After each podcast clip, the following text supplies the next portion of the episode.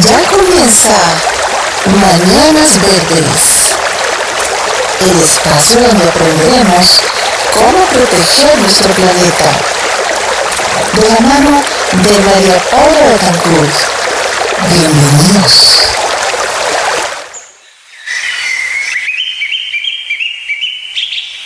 ¿Qué de mundo queremos dejar a quienes nos sucedan? Lo que está en juego es nuestra propia dignidad. Somos nosotros los primeros interesados en dejar un planeta habitable para la humanidad que nos sucederá. Papa Francisco.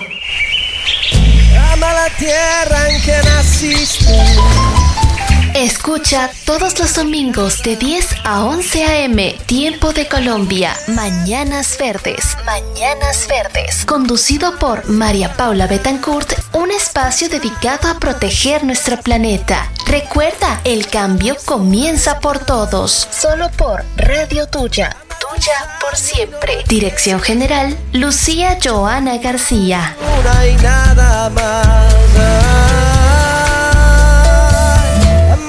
Es una y nada más.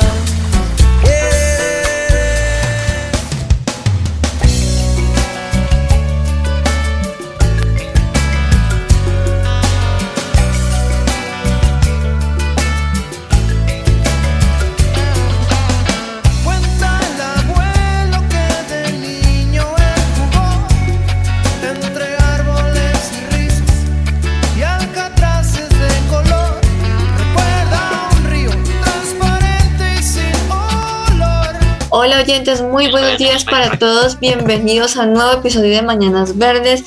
Les damos la bienvenida aquí por radiotuya.co. Siempre felices de escucharlos y que nos reporten sintonía. También le doy la bienvenida a Samara desde el Meta. Yo soy desde Cali, Colombia. Buenos días, Samara, ¿cómo estás? Hola, buenos días María Paula, muy buenos días queridos oyentes, otro domingo más en Mañanas Verdes. Tengo el gusto de saludarles desde esta tierra bendita donde el cielo se confunde con la tierra, desde los llanos queridos.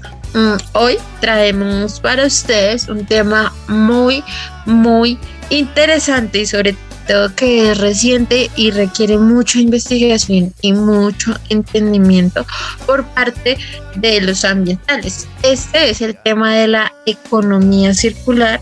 Varios autores eh, han intentado definirla, pero nosotros acá queremos construir entre nosotras y por supuesto con ustedes el concepto de economía circular, ¿cierto María Paula? Claro que sí, porque es un concepto que es bastante extenso y pues más adelante en otro bloque tendremos a una invitada que viene desde México, que también tiene su empresa, trabaja con economía circular, Eh, se le contaremos más adelante.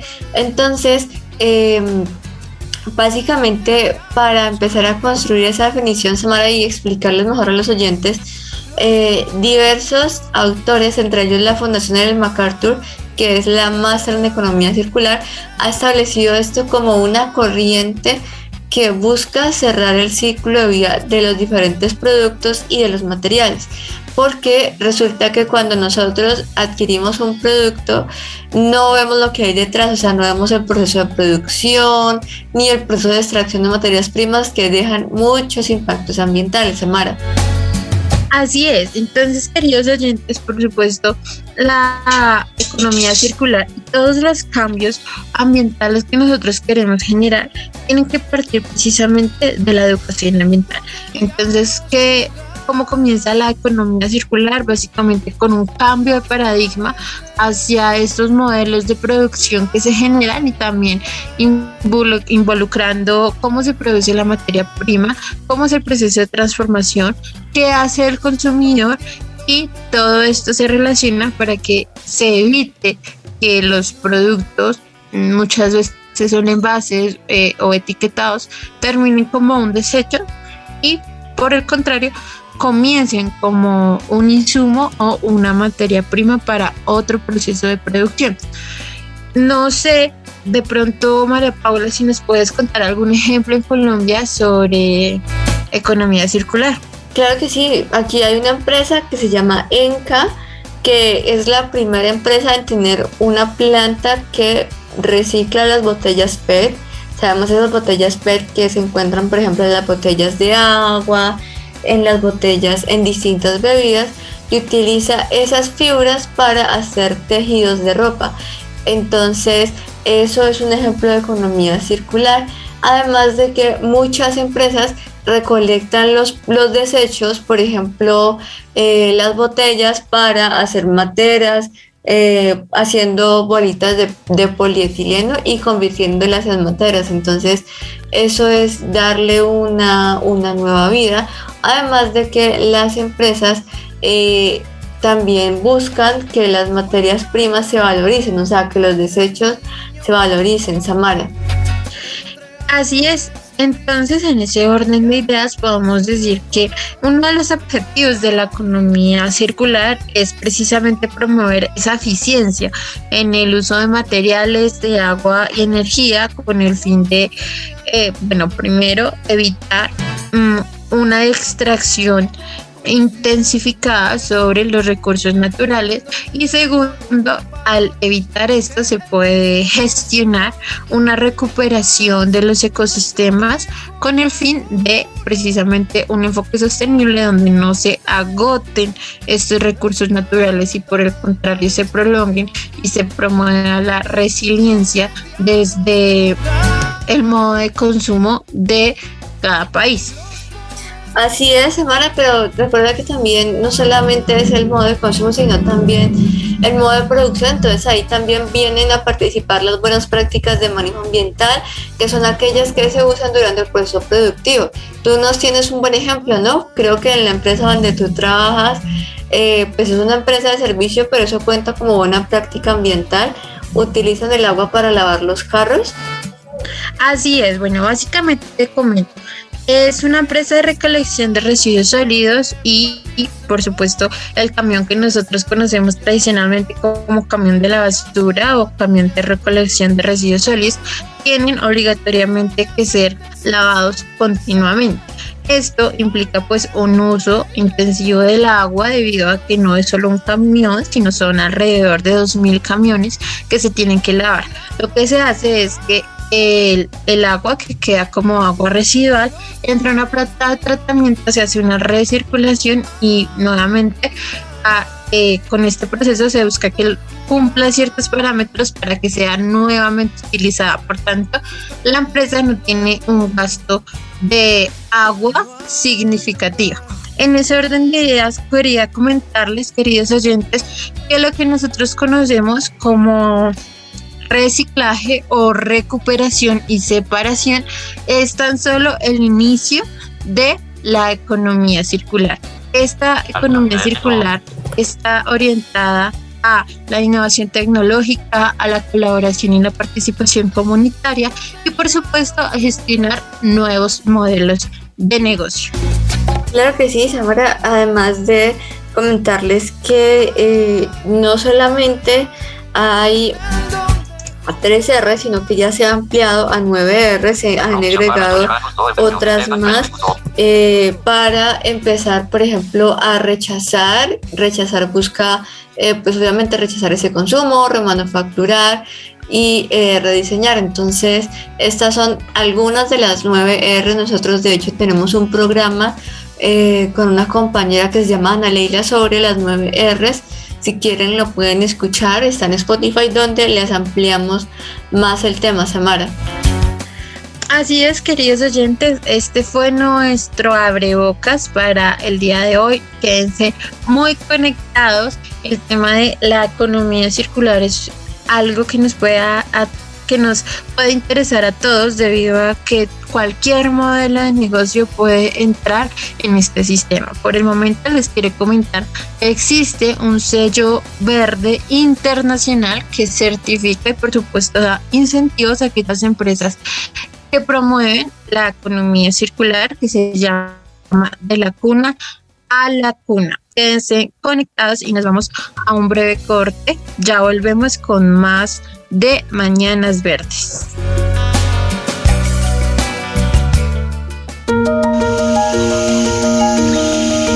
Adquiere alimentos que sean orgánicos o de compra local. De esta manera estarás apoyando a los pequeños empresarios y mejorando tu alimentación. Un mensaje de Radio Tuya, creando conciencia por nuestro medio ambiente.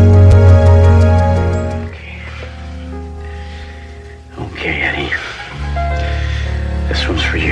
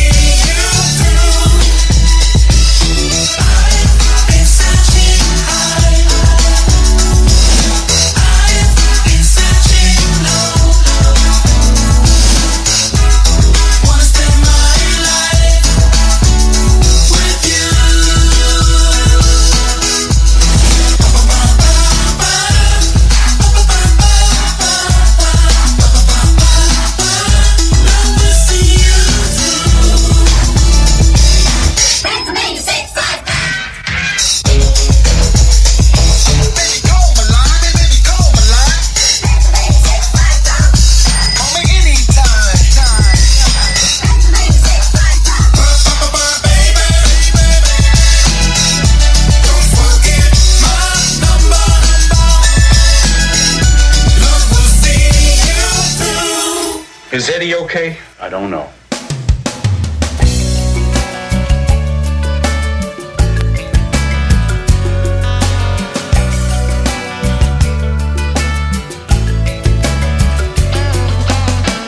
Bueno, muy bien oyentes, muchas gracias por seguir en Mañanas Verdes. Como todos los domingos estamos aquí de 10 a 11 de la mañana por radiotuya.co Recuerden que también nos pueden escuchar en Spotify, nos encuentran como Mañanas Verdes.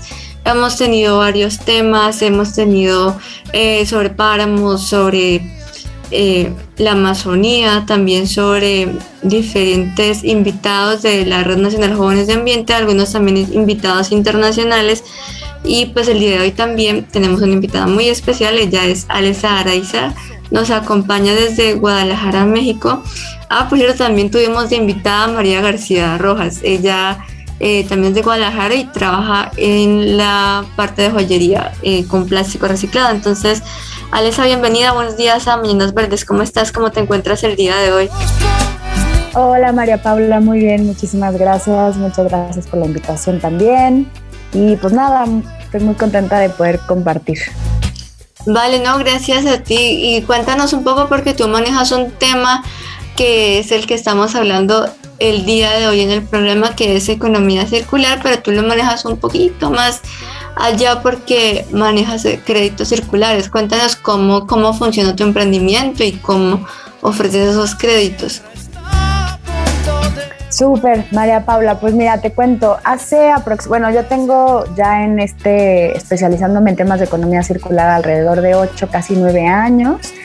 Y eh, bueno, cuando llegué a México, estaba, estaba fuera un par de años y cuando regresé a México, eh, me asocié con una organización, una agencia de comunicación implementación de programas sociales que se llama Zarape Social y construimos una unidad de, de negocio especializada en temas de economía circular que se llama Zarape Circular. Entonces, en Correcto. Zarape Circular lo que ofrecemos pues es una- un ciclo de transformación eh, completo en el que damos, eh, hacemos estrategia de sostenibilidad para las empresas, hacemos diseño y co-creación de programas, hacemos neutralidad, eh, hacemos innovación y exploración y hacemos también procesos de reporte y comunicación. Entonces, por ejemplo, nosotros cuando llega una empresa, nosotros hacemos un- un- una identificación de sus prioridades, de sus temas relevantes y estratégicos y posteriormente pues diseñamos programas, ¿no? Ahorita justamente lo que tú, lo que tú comentas de los créditos circulares nació como una solución para la gestión de huella de residuos de envase y empaque que está que va mucho de la mano con nuestro servicio de gestión de huella de carbono en el Ajá. que también ofrecemos eh, ofrecemos medición de huella hacemos diseño de estrategias de mitigación y también hacemos compensación a través de créditos de carbono. Entonces, siguiendo esta lógica, pero de manera muy diferente, eh, iniciamos también a implementar proyectos de créditos circulares. Que los créditos circulares nacen como una herramienta para acelerar la implementación de los sistemas de responsabilidad extendida del productor que en otras partes del mundo pues son, eh, es, una, es una herramienta de política pública ambiental en la que los gobiernos generan una serie de condicionantes para incentivar a que las empresas se hagan responsables por, toda eso, por todos esos residuos que como envase o empaque, eh, Ujú. pues de alguna manera sus productos están poniendo en el medio ambiente, ¿no? Como, De como hecho, tema aquí de también en. Colombia tenemos una ley de envase y empaques que lo que busca es precisamente incentivar este concepto que tú dices de responsabilidad extendida del productor, sobre todo para empaques de insecticidas, plaguicidas y cosas así porque son residuos peligrosos. Entonces, eh, hay un programa que se llama Cierra el Ciclo donde las personas van y depositan los envases y ya las empresas les dan el, tratamiento adecuado. Vale, Alex, entonces, eh, como te estaba diciendo, te decía que aquí en Colombia hay una ley que busca cerrar el ciclo de los envases de plaguicidas, pesticidas y eh, otros eh, usos de domésticos. Eh, hay una ley que se llama programas post-consumo y lo que busca es también eh, que los consumidores depositen este tipo de envases en un lugar especial y ya los productores lo recoja, se llama Cierra el Ciclo y pues ahí están en distintas partes de la ciudad. Pero ¿cómo, cómo funcionan los créditos circulares y la huella de plástico que, que dijiste? Porque contextualizando los oyentes, la huella de carbono es cuando una empresa mide sus emisiones, cuántas emisiones genera de efecto invernadero de gases de efecto invernadero y las compensa o las primero las mitiga, que es que las reduce y después la- las compensa mediante bonos de carbono, que es, eh, digamos, pagar por la conservación de un bosque y eh, los conservadores te dan un certificado donde dice se compensaron 10 toneladas, es un ejemplo, pero ¿funciona más o menos así o cómo funciona la huella de plástico? Fíjate que yo creo que eh, la introducción de los créditos circulares eh, al contexto se dio mucho siguiendo la lógica de los créditos de carbono como un instrumento financiero que hiciera sentido a los inversionistas y a los ejecutivos de decir, ok, siguiendo este principio de el que contamina paga o de polluter space principle, eh, en el que sí, las empresas de alguna manera pues tienen una relación, digo, tienen una responsabilidad compartida que tienen que, pues de la cual se tienen que hacer responsables, ¿no? Correcto. Entonces, nace, creo yo, un poco de esta lógica, sin embargo, el concepto de responsabilidad extendida del productor nació desde 1980 pero me parece que el utilizar la palabra créditos es una herramienta que permite a las empresas que les haga sentido eh, poder invertir en estos servicios de recuperación de materiales y poder tener la certeza de que efectivamente el dinero que ellos están invirtiendo se está reflejando en la cantidad de residuos o la cantidad de toneladas de dióxido de carbono equivalente que se están retirando de los ecosistemas naturales. Entonces, como los mismos bonos de carbono, los créditos de carbono funcionan a través pues, de ciertos principios y criterios y protocolos, etcétera, que se tienen que seguir para asegurar la transparencia y la trazabilidad, Ajá. pues de igual manera funciona con los créditos plásticos. Sin embargo, no es lo mismo, ¿no? Por ser, pues, obviamente, indicadores súper únicos y diferentes. Y ¿Cómo más se o menos como con un ejemplo, ¿cómo, ¿cómo lo podrías explicar para que entendiéramos un poco mejor? Claro, por ejemplo, una empresa que se dedica a hacer bienes de consumo, eh, pues utiliza para su producto un envase, ¿no? Sí. Y ese envase, cuando la empresa lo vende, pues se queda en el mercado como un residuo. Correcto. Muchas veces existe una separación desde origen, que es lo que Sí. se hace, por ejemplo, en algunas casas, que se hace reciclaje. Sin embargo, el menos del 7, menos del 8%, perdón, de todos los residuos se reciclan en México. Entonces, el resto de esos residuos pues terminan ya sea en vertederos o en el océano, ¿no? o, en, o en cuencas y, y sistemas Sí, hídricos en el, en el océano. redes hídricas. Sí, correcto.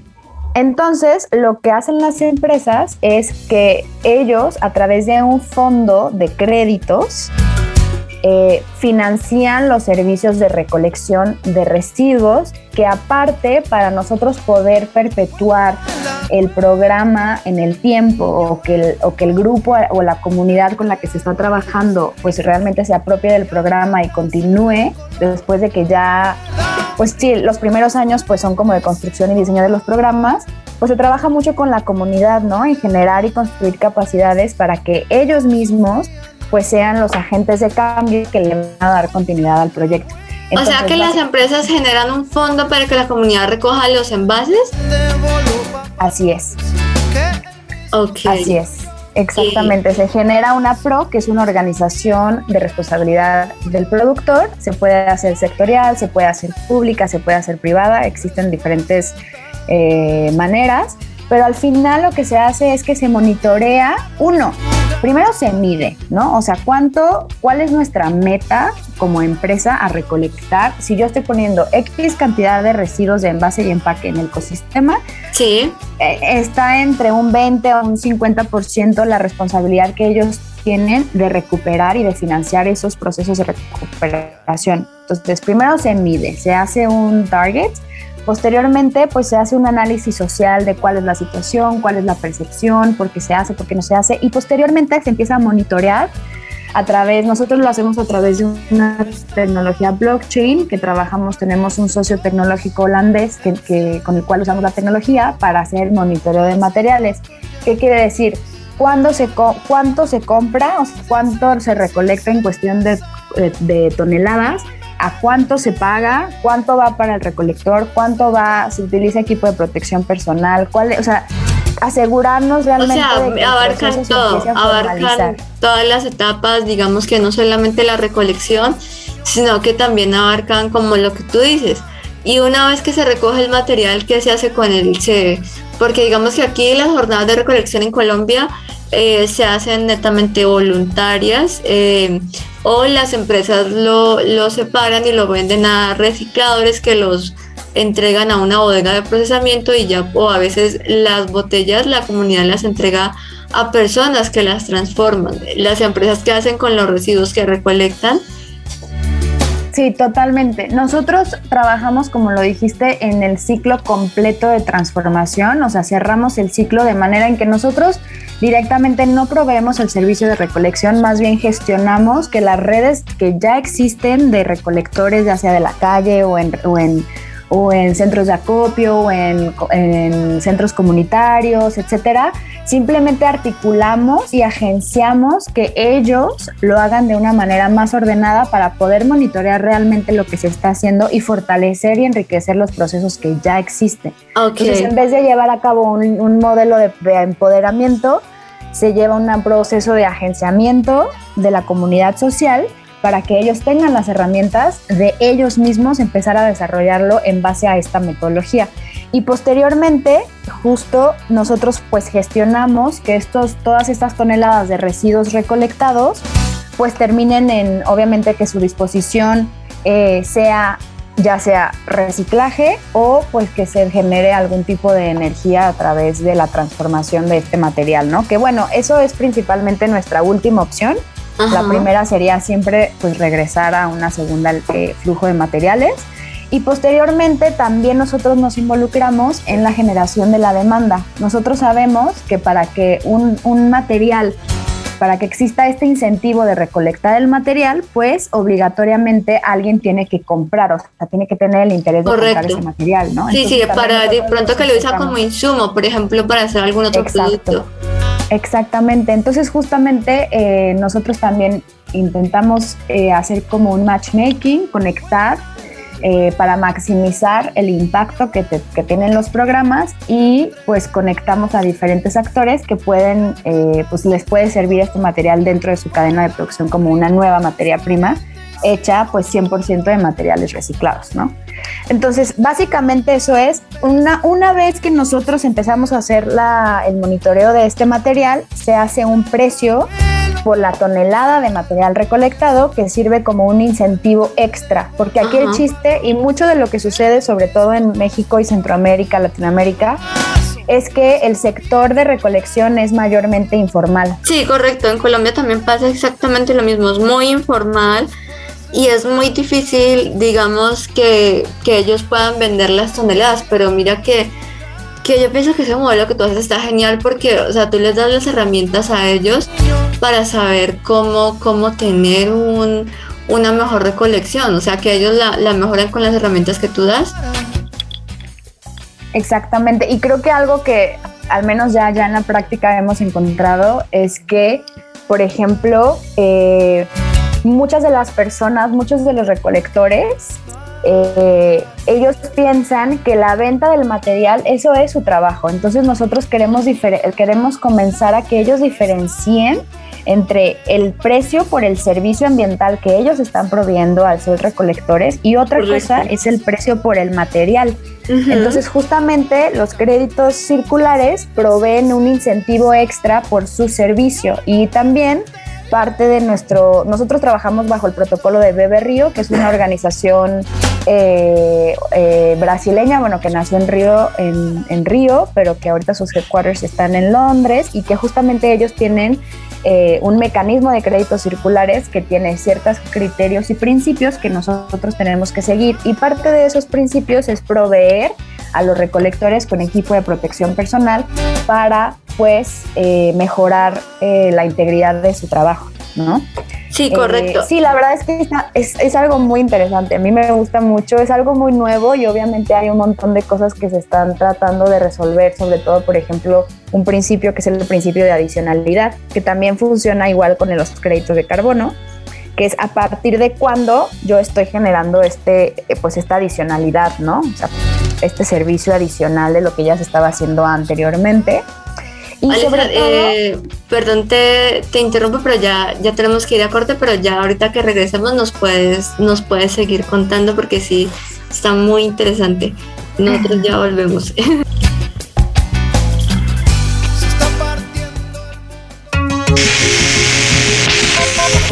tienes aparatos en buen estado, dónalos a personas que los necesiten. Reducirás la generación de basura electrónica y ayudarás a alguien a estudiar o trabajar. Un mensaje de Radio Tuya, creando conciencia por nuestro medio ambiente.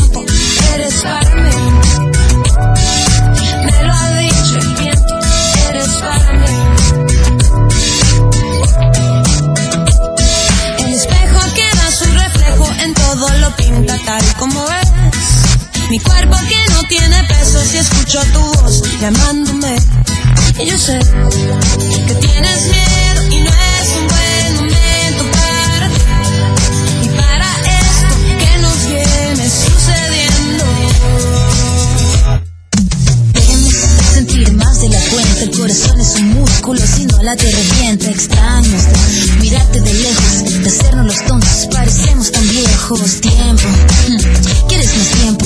Mírame la piel, no ves acaso lo que siento. Tú eres para mí, yo soy para ti. El viento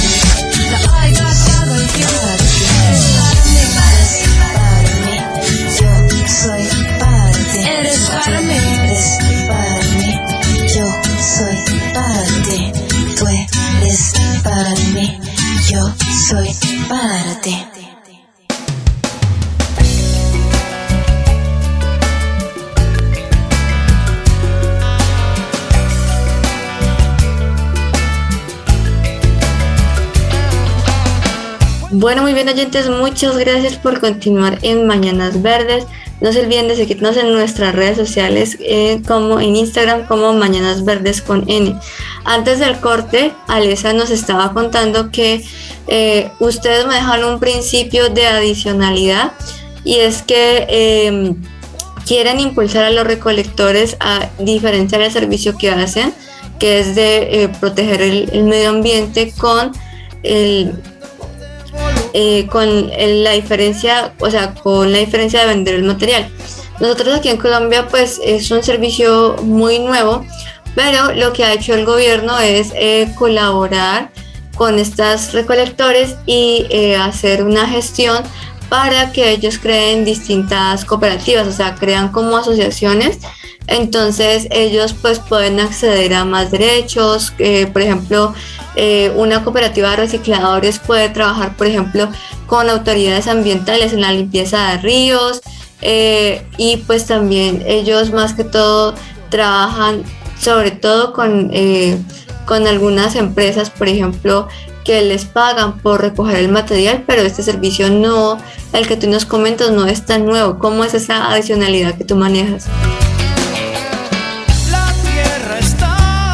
Pues bueno, no es que yo maneje la adicionalidad, simplemente son los principios que todos los protocolos a nivel internacional han desarrollado justamente para como salvaguardas para asegurar la trazabilidad, la transparencia eh, en todo, en la implementación de proyectos, porque pues al fin y al cabo como un instrumento financiero necesitamos poder asegurar que el dinero que está entrando a estos fondos efectivamente termina como un beneficio para los recolectores, ¿no? Para que se vaya eh, dividiendo durante toda la cadena de valor. Entonces, el principio de adicionalidad es uno de los muchos principios que tienen los protocolos con los que trabajamos para certificar, para certificar eh, los créditos de carbono. Digo, los créditos Los créditos circulares, tranquila. Así es. Es que son, son similares. Pues nosotros aquí eh, tenemos el caso de una empresa que se llama Enca, que lo que busca es eh, recolectar materiales, envases de PET y los convierte en fibras para ropa. Es una, tiene la mayor planta de eh, gestión de residuos a nivel del país y también se maneja mucho lo que es las botellitas de amor. Son botellitas que tú vas rellenando, como decías tú, de plásticos eh, que no son reciclables de segunda categoría para eh, después poder, poderlos mol- moldear y hacer madera plástica. ¿Ustedes allá en México también manejan el tema o, o la, madera, la madera plástica? ¿O simplemente tienen los créditos circulares y no, no hacen ninguna transformación?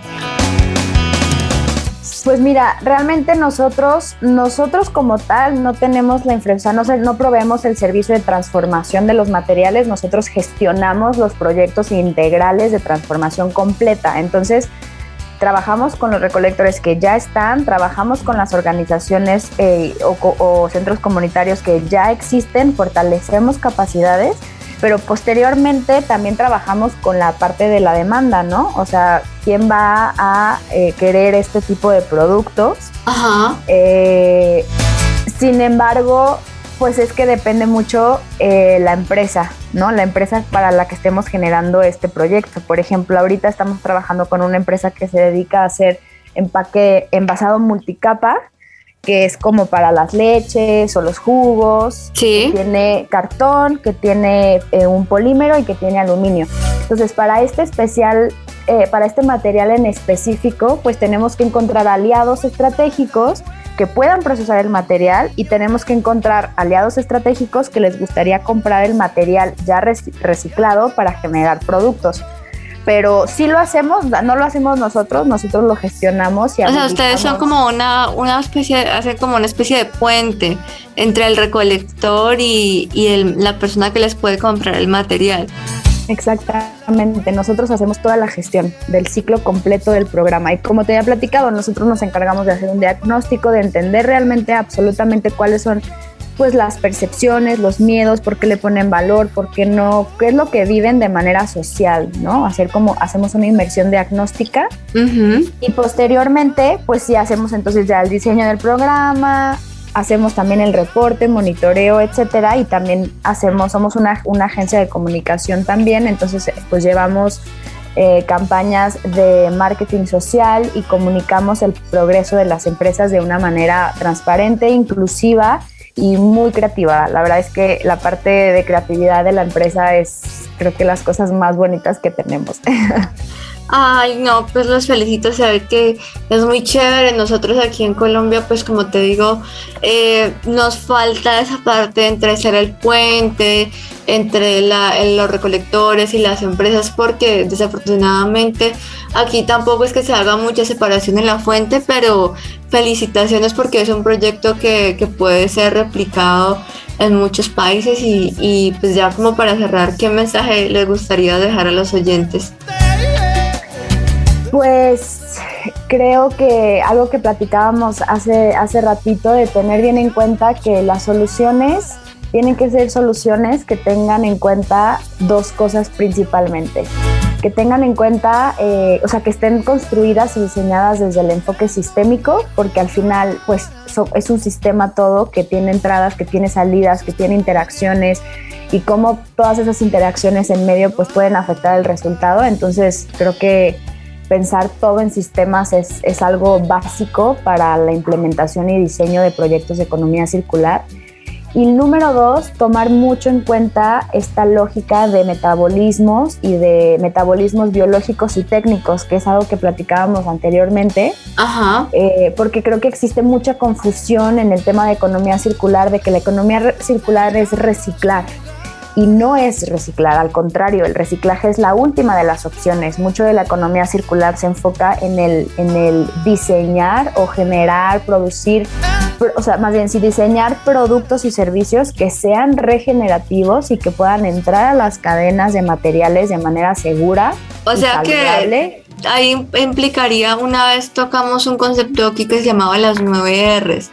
Eran bastantes. No sé si ahí la economía circular incluye las 9 R's o incluye las otras R's, las otras dos que son reducir y reutilizar. ¿O tú qué dirías? Te voy a, bueno, no sé, yo a lo mejor me voy a ir un poquito más técnica porque creo que las, estas R's, que son súper maravillosas y son una excelente manera de comunicar, también eh, se quedan, creo, muy cortas al reto tan complejo que representa el poder ejecutar esas R's. Entonces nosotros en economía circular dividimos estas R's en dos. Ajá. Una son las R's que se le pueden aplicar a todos, a los metabolismos biológicos, o sea, todo lo que tenga carbón dentro, carbono dentro, que son pues todos los recursos biológicos que se pueden Y todos los seres vivos, porque todos estamos hechos de Exacto. carbono. Exactamente. En- y ese, es, ese es uno, ¿no? O sea, cómo pues se puede eficientizar, se pueden optimizar sus procesos, se pueden diseñar para reincorporarse. Y en la parte técnica, pues que son el metabolismo técnico, que son todos elementos que han sido sintetizados, que ya no pueden regresar de manera saludable y segura otra vez al ecosistema de manera natural, como dentro del metabolismo biológico, que puede ser composición aeróbica, anaeróbica, o sea, esos son como algunas de las R's del Ajá. metabolismo biológico, ¿no? O sea, cómo se va transformando a través de las bacterias y cómo este proceso de regeneración vital que tiene el carbono perpetúa que todo lo que entre dentro del ciclo biológico puede regresar de manera saludable y segura al ecosistema. Sin embargo, el metabolismo técnico, que es muy famosa este diagrama de mariposa de Ellen MacArthur Foundation, el Sí. mecanismo, el metabolismo técnico, pues son todos aquellos eh, componentes que ya no pueden regresar de manera segura, por lo tanto tienen que ser diseñados para desmantelarse y poder reincorporarse a una cadena de valor sin eh, revolverse con los elementos y materiales biológicos, porque si no, pues com- rompemos completamente. Rompe la cadena. Ajá, rompemos con el potencial de reciclabilidad de los productos. Ok, te comprendo, ¿no? Pues Alisa, muchas gracias por, por aceptar la invitación y mira que aprendimos algo nuevo hoy, eh, investigaremos ese diagrama porque pues todos como lo que tú dices, ¿no? La economía circular pensamos que es reciclar y que, y que no, pero eh, también hay que también pensar, no sé, mucho como desde el ecodiseño y también Exacto. utilizar esos truquitos que hemos dado aquí sobre consumo responsable, eh, por ejemplo, cambiar otro tipo de materiales, ¿no? Que sean biodegradables y que realmente sean apropiados para degradar, porque sí, como dices tú, o sea, están basados en carbono y, por ejemplo, las fibras vegetales para las bolsas. No sé cómo en México estén, pero aquí en Colombia hay bolsas de almidón de maíz y sí, se dicen que se degradan en seis meses. No sé si allá también hay bastantes. Fíjate que justamente el, toda esta tendencia, que bueno, espero no sea solo una tendencia de biomateriales, es lo que está dando pie como una solución. O sea, está dando pie a que la gente empiece a identificar que pues el plástico de un solo uso es un error de diseño. O sea, el plástico es un excelente material, tiene muchísima eficiencia ambiental, tiene muy poco uso de recursos. O sea, es un excelente material. El plástico no es el problema.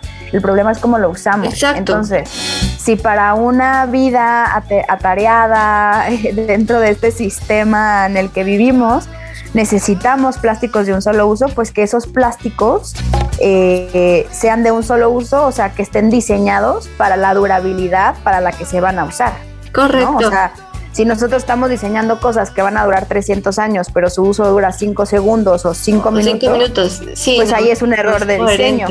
Correcto. Exacto. Entonces, todo el tema de biomateriales creo que es hacia donde va mucho la tendencia en innovación y, y pues hay que apoyar todos esos emprendimientos y innovación y programas que, que salgan para perpetuar la... Nosotros hay un concepto muy interesante que después platicaremos que es biomímica o biomimesis. eh, La biomimesis, sí, lo, lo que es ver la naturaleza para diseñar productos. Por ejemplo, eso ya ha pasado y, por ejemplo, la, la anguila eléctrica eh, diseñó, por ejemplo, las pilas y el velcro fue diseñado con, con, los, ge- con los geckos. Entonces, sí, sí es muy interesante lo que tú dices y es verdad. O sea, no, no hay que satanizar el plástico porque el plástico no es malo. O sea, es muy, muy bueno, pero hay que saber es cómo utilizarlo y cómo cerrar bien el ciclo.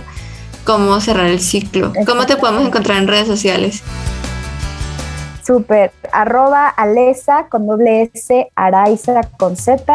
Y las redes de Zarape, pues es arroba Zarape Social y la página es zarapesocial.com. Vale, claro que sí. Muchas gracias, Alesa, por aceptar la invitación. Gracias a ti, María Paula. Fue un súper gusto y pues cualquier cosa que necesites, necesiten, eh, pues nosotros siempre estamos súper dispuestos a colaborar y compartir. Claro que sí. Nosotros seguimos con más información después de esta pausa musical.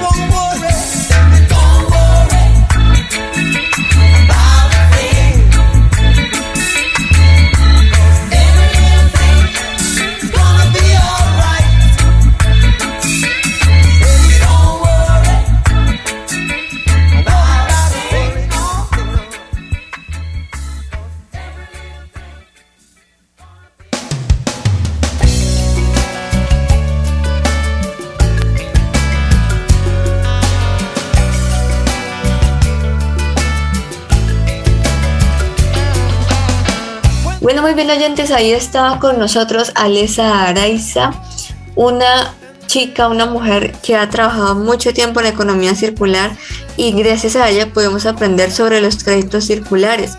Y ahorita viene Samara con la tendencia ambiental. Así es, queridos oyentes, muchas gracias por seguir conectados. Espero este sea otro de sus programas favoritos de Mañanas Verdes. No olviden que lo pueden volver a escuchar en Spotify. Si quieren eh, saber más de nuestra invitada, por favor síganos en nuestro Instagram arroba mañanas. Como les comentaba, queridos oyentes, desde esta tierra sabanera preciosa, Millano Lindo, quiero hablarles sobre la tendencia ambiental.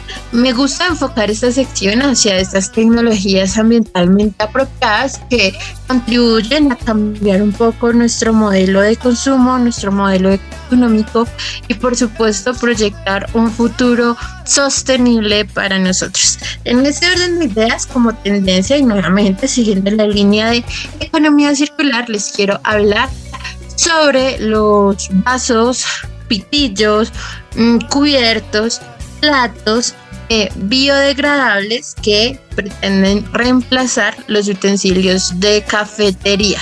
Estos están compuestos o constituidos principalmente por cascarilla de café. Queridos oyentes, a nosotros internacionalmente nos conocen por nuestro rico, excelente café, pero también es importante saber que en este proceso de producción se crea un subproducto que es precisamente lo que les mencionaba, la cascarilla de café. Normalmente nuestros eh, campesinos la utilizan para fertilizar nuevamente el suelo, pero en la actualidad hay tecnologías que han desarrollado mesas, sillas, lámparas, por ejemplo, con cascarilla de café porque luego de ser molido y secado, eh, su composición se asimila mucho a las propiedades del plástico. En ese orden de ideas, una idea de negocio verde es precisamente hacer productos que son normalmente desechables, pero a base de cascarilla de café con el fin de utilizar y reutilizar nuestros mm, precisamente nuestros productos y subproductos que genera el territorio, en este caso que genera la producción de café. ¿Qué opinas María Paula de esta idea? Pues yo la verdad ya lo había escuchado, pero no de la cascarilla de café, sino del bagazo de caña, por ejemplo. Hay cubiertos que están hechos a base de bagazo de caña. Y las bolsas, aquí en, en Cali hay un establecimiento que se llama Ventolini, que es una pastelería.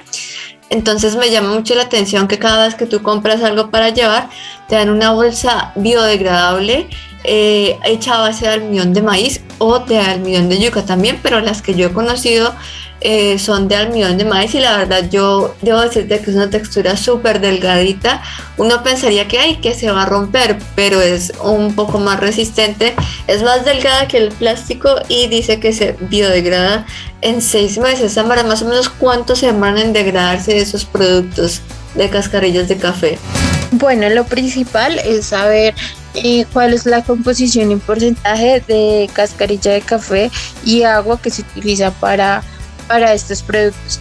En general, se tiende a que se, se, estima, perdón, a que sean degradados entre 4 y 5 meses, pero por, por, ejemplo, si alguien quisiera producir eh, como tal eh, eh, platos o vasos que se utilizan normalmente en, nuestra casa, pues ya podrían durar hasta uno o dos años. Todo depende precisamente del objetivo eh, con el que construyamos estos productos. Yo les cuento, queridos oyentes, que este es un tema de investigación propio que estoy realizando en la universidad con el fin de culminar mis estudios de ingeniería ambiental es muy interesante, pero por supuesto el conocimiento es para, para darlo, para compartirlo y por supuesto para hacerlo crecer.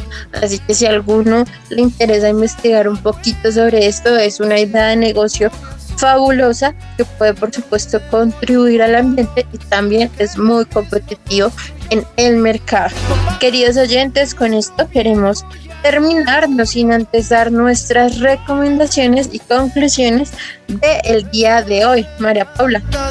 Bueno, pues yo tengo principalmente dos recomendaciones, dos son documentales, eh, están en la plataforma de Disney Plus.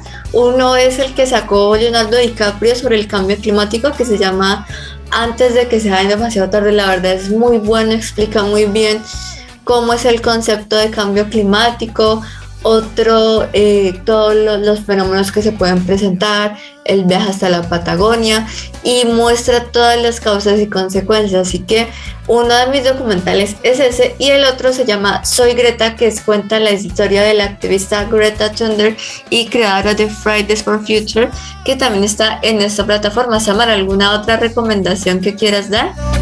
Queridos oyentes, que vuelvan y escuchen en arroba Mañanas Verdes a través de la plataforma Spotify, los programas que hemos emitido constantemente todos los domingos para ustedes con el fin de que nos retroalimenten, nos sigan en Instagram y por supuesto hacer crecer esta gran familia. Muchas gracias por conectarse y recuerden que los domingos son de educación ambiental con Mañanas Verdes. Claro que sí, oyentes, gracias por conectarse. Les mandamos un abrazo grande desde aquí, desde Colombia al Ecuador, a México, a toda Latinoamérica y nos encontramos el próximo domingo. Feliz fin de semana.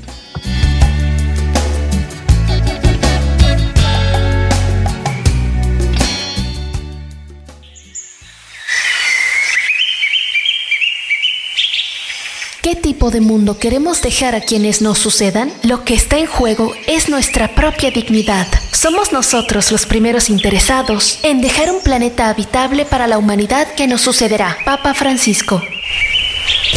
Ama la tierra en que naciste. Escucha todos los domingos de 10 a 11 a.m. Tiempo de Colombia. Mañanas Verdes. Mañanas Verdes. Conducido por María Paula Betancourt, un espacio dedicado a proteger nuestro planeta. Recuerda, el cambio comienza por todos. Solo por Radio Tuya. Tuya por siempre. Dirección General, Lucía Joana García. Una y nada más es una y nada más.